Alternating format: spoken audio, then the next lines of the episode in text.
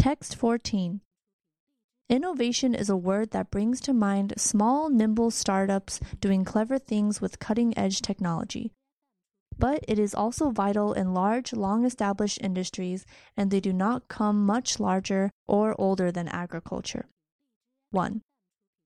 In essence, it is a system that tells them with great precision which seeds to plant and how to cultivate them in each patch of land. It could be the biggest change to agriculture in rich countries since genetically modified crops. Monsanto's prescriptive planting system, FieldScripts, is now on sale in four American states. Last October, Monsanto bought the Climate Corporation, which used remote sensing and other cartographic techniques to map every field in America and superimpose on that all the climate information that it could find. Monsanto, the world's largest hybrid seed producer, has a library of hundreds of thousands of seeds and trillions of data on their yields. 2. The benefits are clear. Farmers who have tried the system say it has pushed up yields by roughly 5% over two years. 3. However, the bigger problem is that farmers distrust the companies peddling this new method. They fear that the stream of detailed data they are providing on their harvests might be misused. Their commercial secrets could be sold or leak to rival farmers. The prescriptive planting firms might even use the data to buy underperforming farms and run them in competition with the farmers. Or the companies could use the highly sensitive data on harvests to trade on the commodity markets to the detriment of farmers who sell into those markets. 4.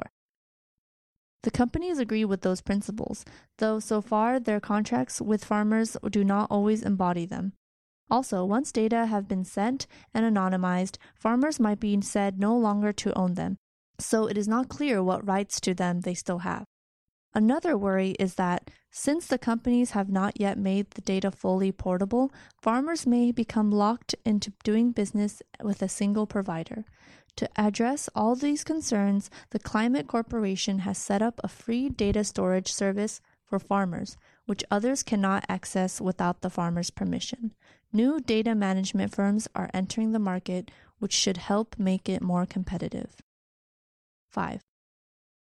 But its success depends on service providers persuading users, farmers or patients, to trust them. If the users think they are taking a disproportionate share of the risks while firms are getting an excessive chunk of the benefits, trust will remain in short supply. A. But farmers might be expected to have mixed feelings about the technology anyway. Although it boosts yields, it reduces the role of discretion and skill in farming, their core competence. B. Farmers can be among the most conservative of managers, so it is no surprise that they are nervous about a new idea called prescriptive planting, which is set to disrupt their business. C.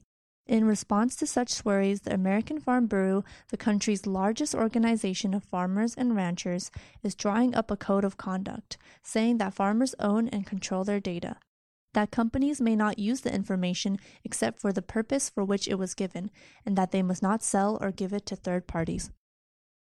D. Today, farmers are looking for advances in seed technologies and precision planting practices that will enable them to produce more, conserve more, and remain profitable. E. And it is proving nearly as controversial since it raises profound questions about who owns the information on which the service is based. F. By adding these to the Climate Corporation's soil and weather database, it produced a map of America which says which seed grows best in which field under what conditions. G. For the time being, though, the biggest companies will dominate prescriptive planting. They collect the most comprehensive data and make better use of them than anyone else. Prescriptive planting could boost yields everywhere, just as mass, anonymized patient records could improve healthcare. Words and expressions cutting edge, prescriptive planting, yield, portable, disproportionate, nimble, cartographic, peddle, rancher.